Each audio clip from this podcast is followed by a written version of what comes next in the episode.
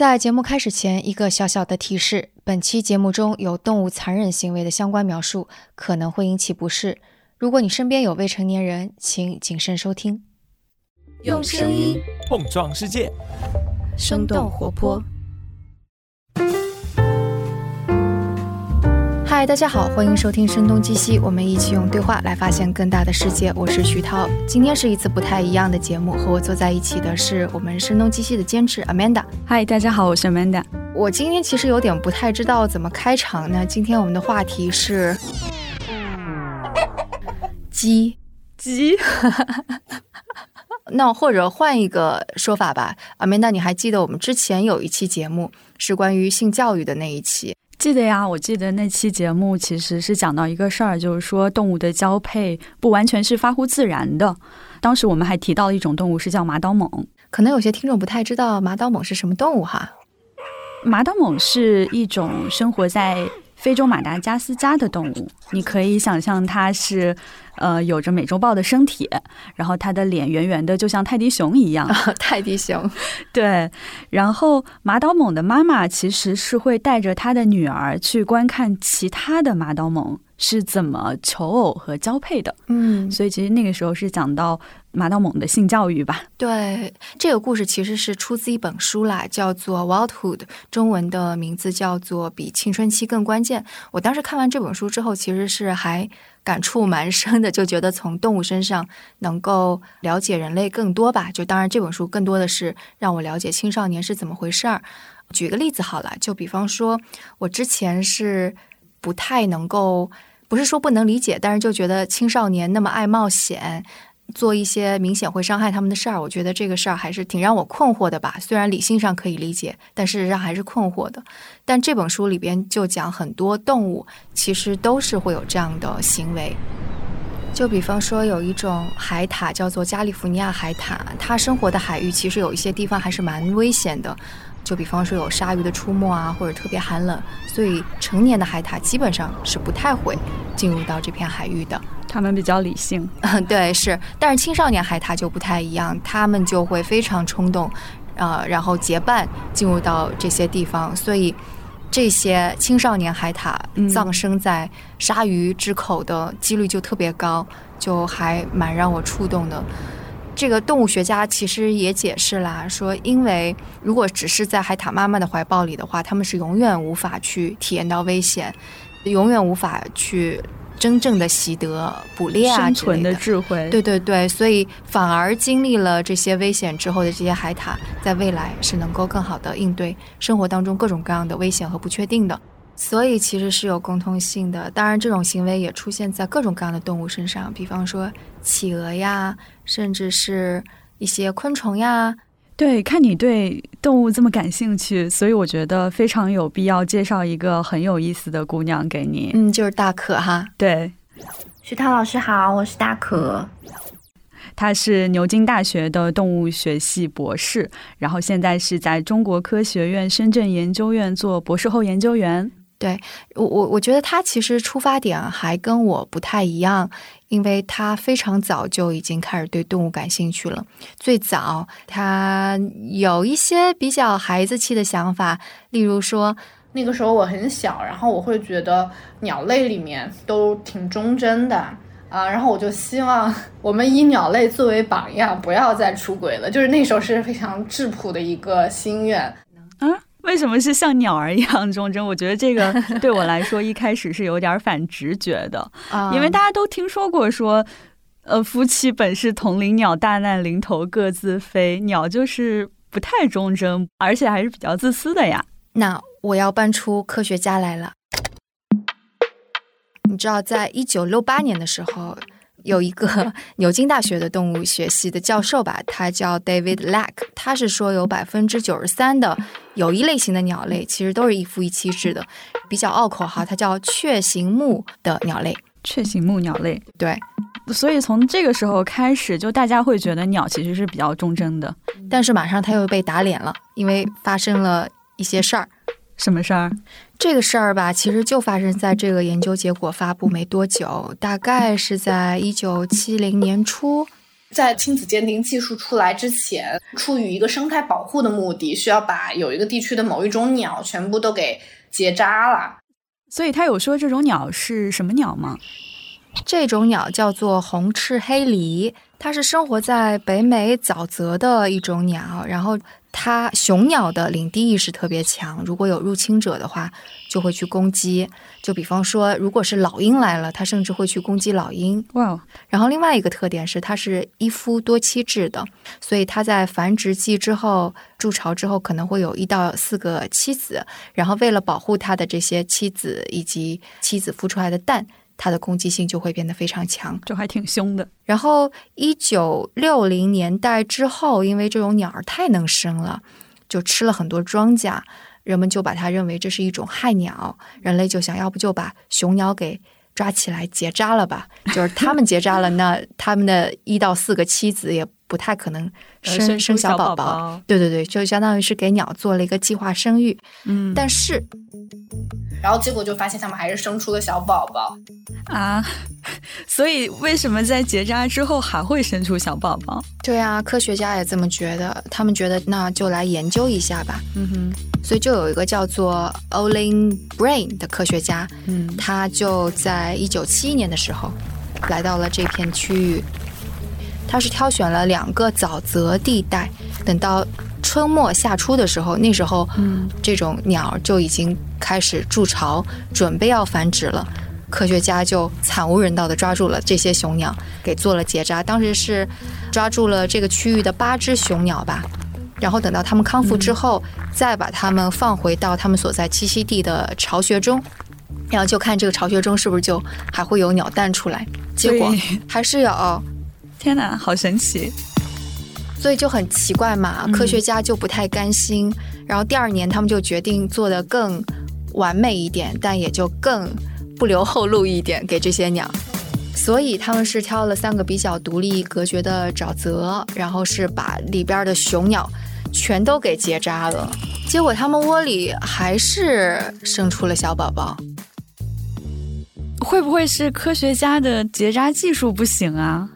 后来有了比较廉价的亲子鉴定技术之后，科研人员都是需要去采这个鸟的血样的，然后他们需要算到底谁是谁的孩子，然后它是从哪一窝里面出来的，就是说给鸟和它的鸟蛋做亲子鉴定，嗯，对，看看小鸟的爸爸是谁，然后就发现一般一窝嘛七八个鸟蛋，然后可能总有那么一两个不是这个社会学爸爸的鸟蛋，所以就是说。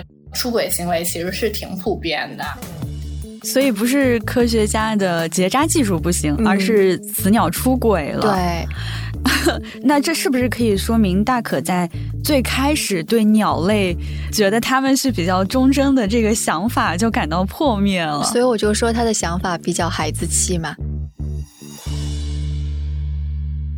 但是后面还有更加孩子气的呢，这个就要讲到鸡的故事了。你还记得我开头说？这期节目关于鸡 吗？所以这个伏笔原来是埋在这儿了。对呀，是啊，这个鸡的故事其实是大可博士期间在牛津研究鸡而发生的一些事情。对他研究的鸡还跟我们日常的鸡不太一样，他研究的是原鸡。原鸡是什么？原是原始的那个原，你可以理解为是鸡的祖先吧。嗯，然后它不太一样的地方是。公鸡的体型，原鸡和普通家鸡可能差不多吧，但母鸡就会小很多。有多小？比我的脑袋还要小，这么小，腿特别长，就和我认知中的那种老母鸡不太一样。像我们这个鸡，它是我老板的老板从印尼带到瑞典，带回了英国，所以他老板就是带了原鸡的蛋，然后孵出了一窝的原鸡。所以其实我觉得都是近亲繁殖，就繁殖了很多代，感觉也不太健康的样子。它那个鸡，它分两种笼子，有一种是那种大型男子监狱，我估计它得有一百来平。这个鸡如果在那个大牢房里是非常危险的，因为你七十多只就会有一群非常 aggressive 的鸡，它会去欺负。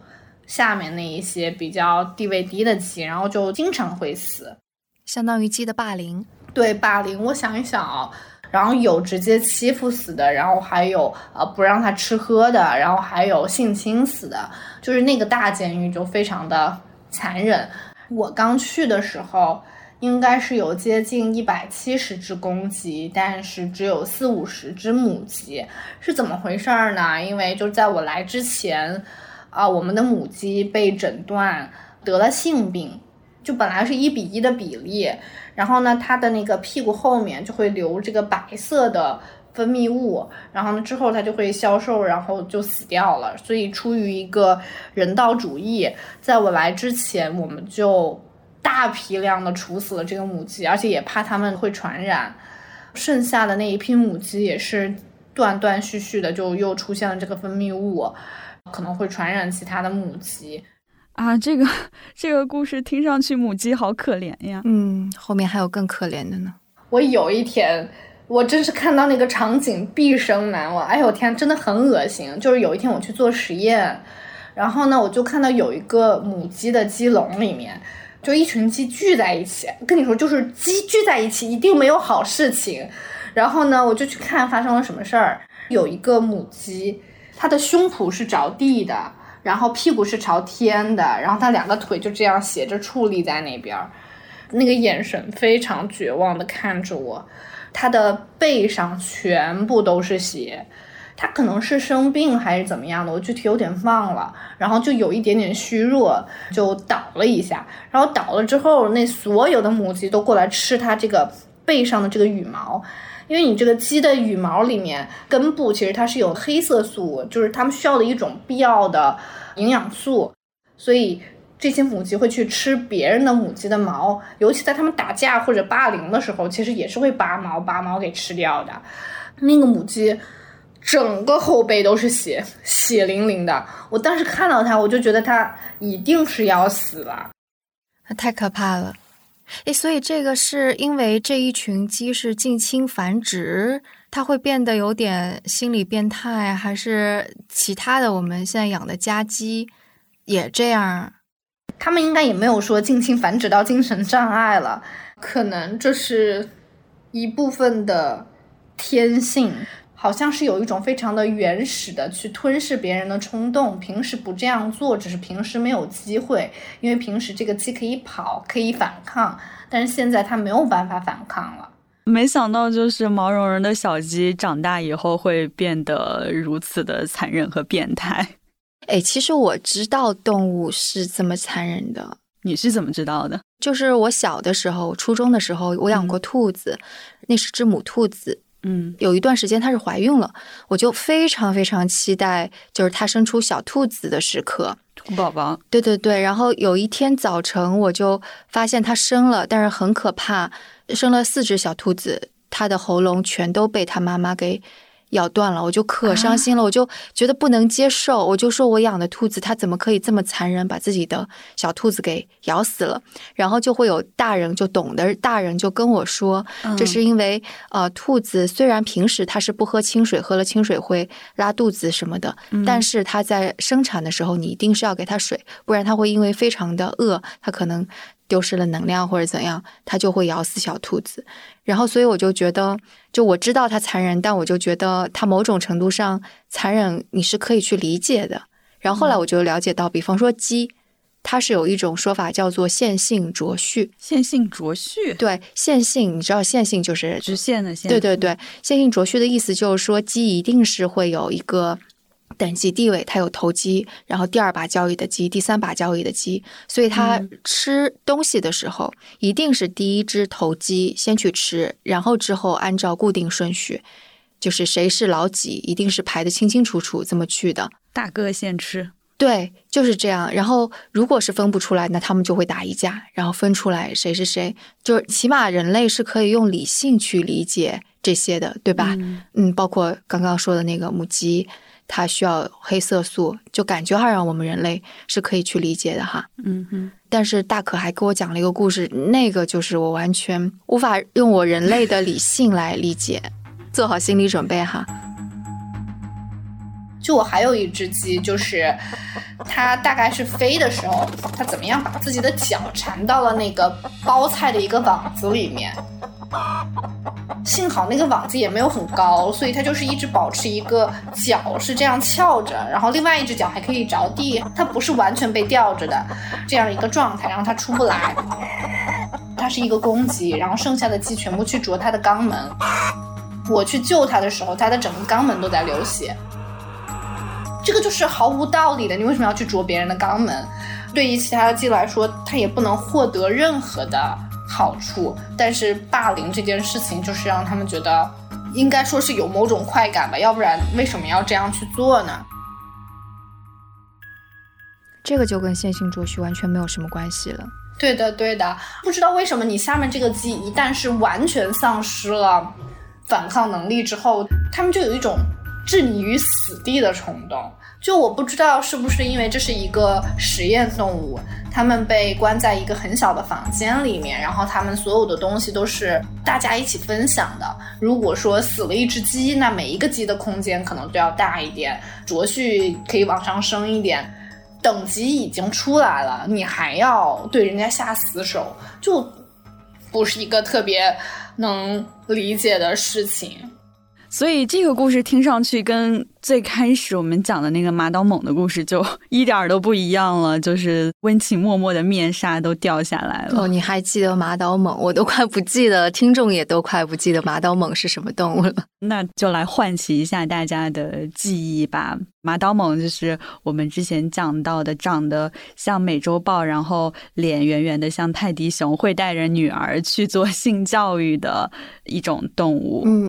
那时候你觉得连动物都在做性教育，那人类也应该对性教育更加开放和重视。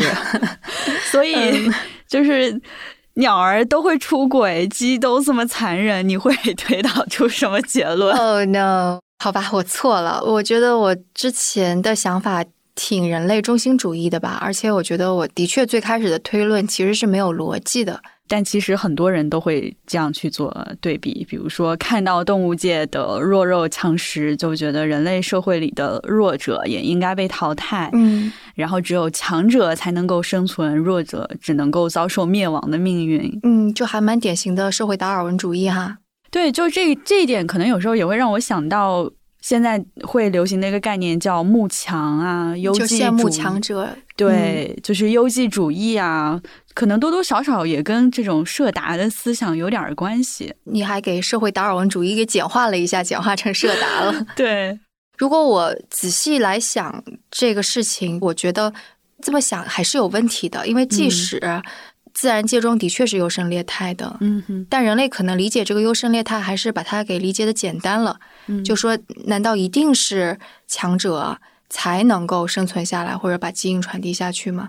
我觉得大可给我讲的另外一个故事，可能会提供一些我们感觉会不太一样的一些东西吧。这个故事是跟什么有关的？这个是关于另外一种鸟，就叫做流苏玉。这种鸟也是挺有意思的，它非常小。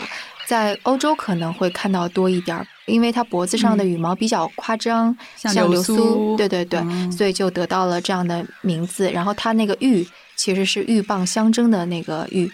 嗯，这种鸟它跟人类还不太一样，人类雌性和雄性是两种非常不一样的形态嘛。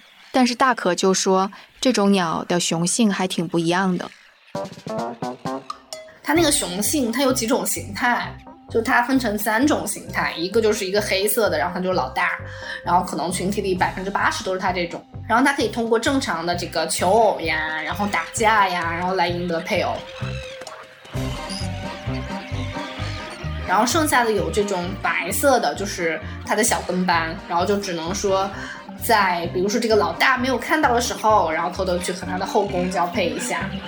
然后还有第三种雄性流苏鱼，它长得是像雌性一样，就和前两种都挺不一样的，长得特别像雌性的一类雄性。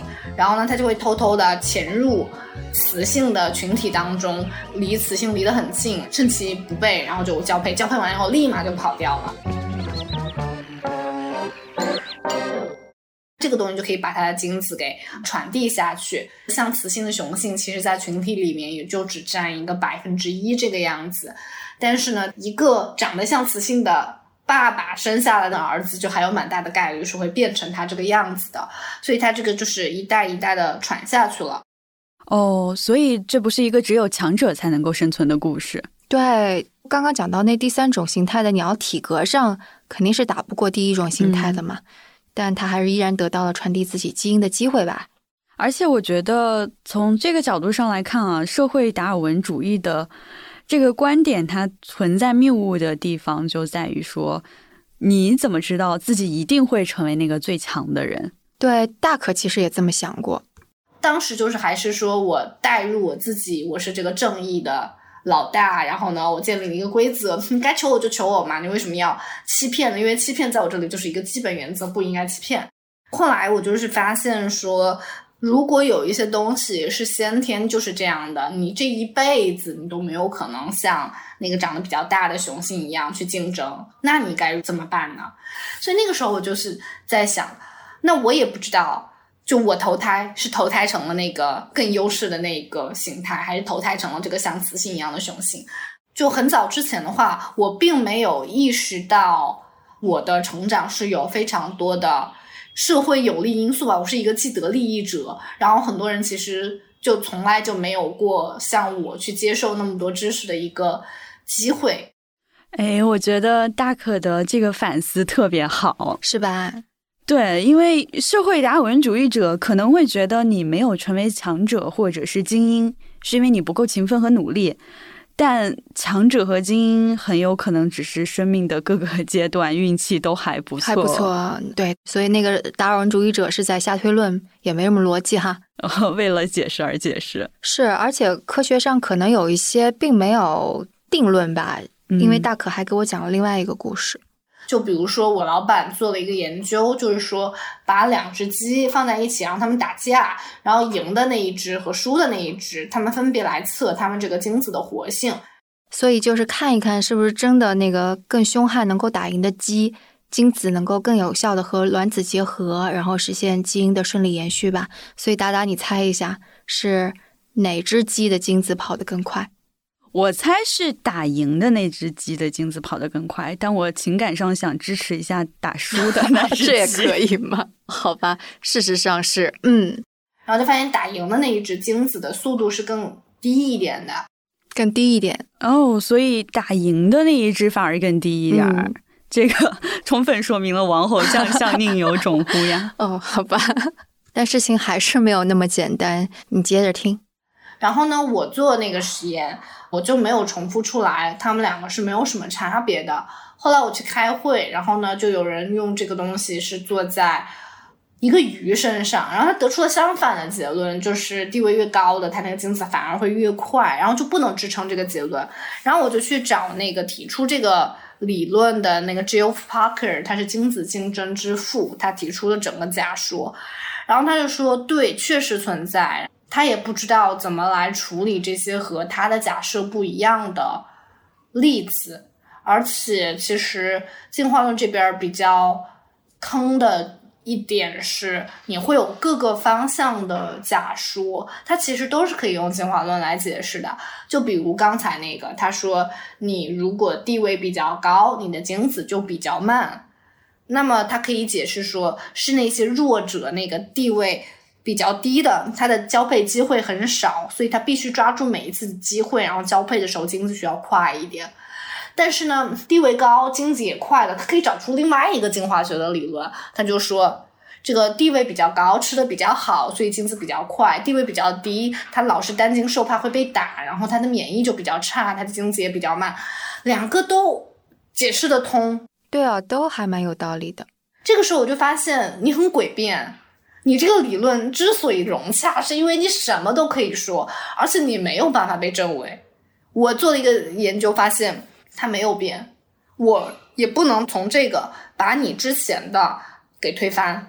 那它可能需要一种宏分析学，我要研究，比如说几百个这样的研究，然后我得出一个规律，就是所有的事情变得。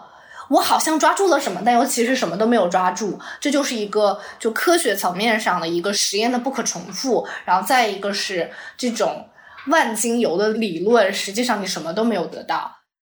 我也感觉像是好像抓住了一些什么，又什么都没有抓住。那反正这就是本期节目最后一个和动物有关的故事啦！啊，就结束了，我都不知道这期节目在讲些什么。呃，那让我来捋捋哈。我本来是期望通过动物的种种行为和故事，更加理解我们自身和人类社会的。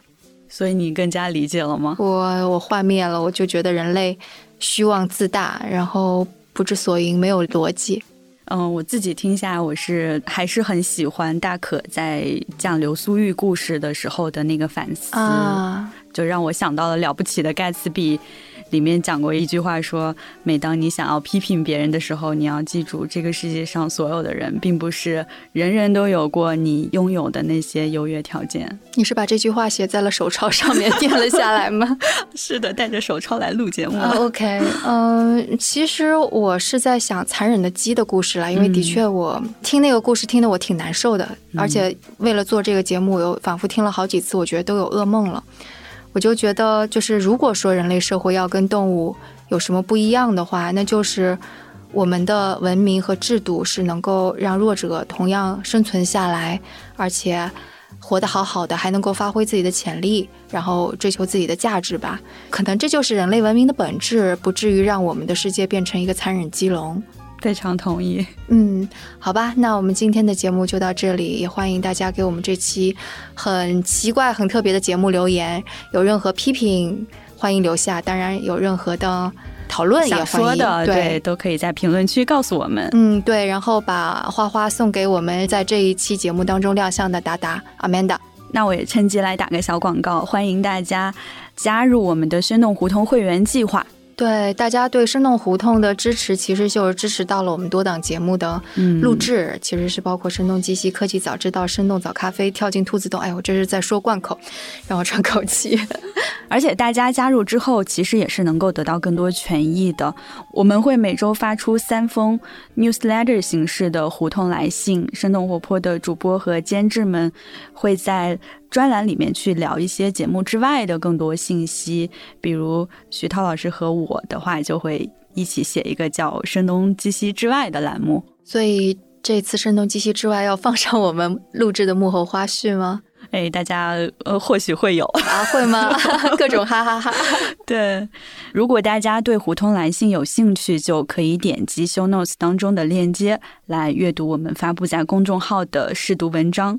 对，作为会员，除了胡同来信之外，其实我们也在尽力确保每个季度都能够举办线上线下的活动吧。像我们上半年其实是举办了三期露天演讲台，然后透露一下，我们线下嗯可能马上就会有活动了。哎，是吗？啊，你不知道吗？提前知道了。对，当然你也可以在邮件中和我们讨论或者询问任何事情，我们都会呃非常用心的一一回复。对，如果你是特别想要指定某个主播来回复的话，就请注明好了，他一定会回复的。OK，好，那我们下期节目再见，拜拜，拜拜。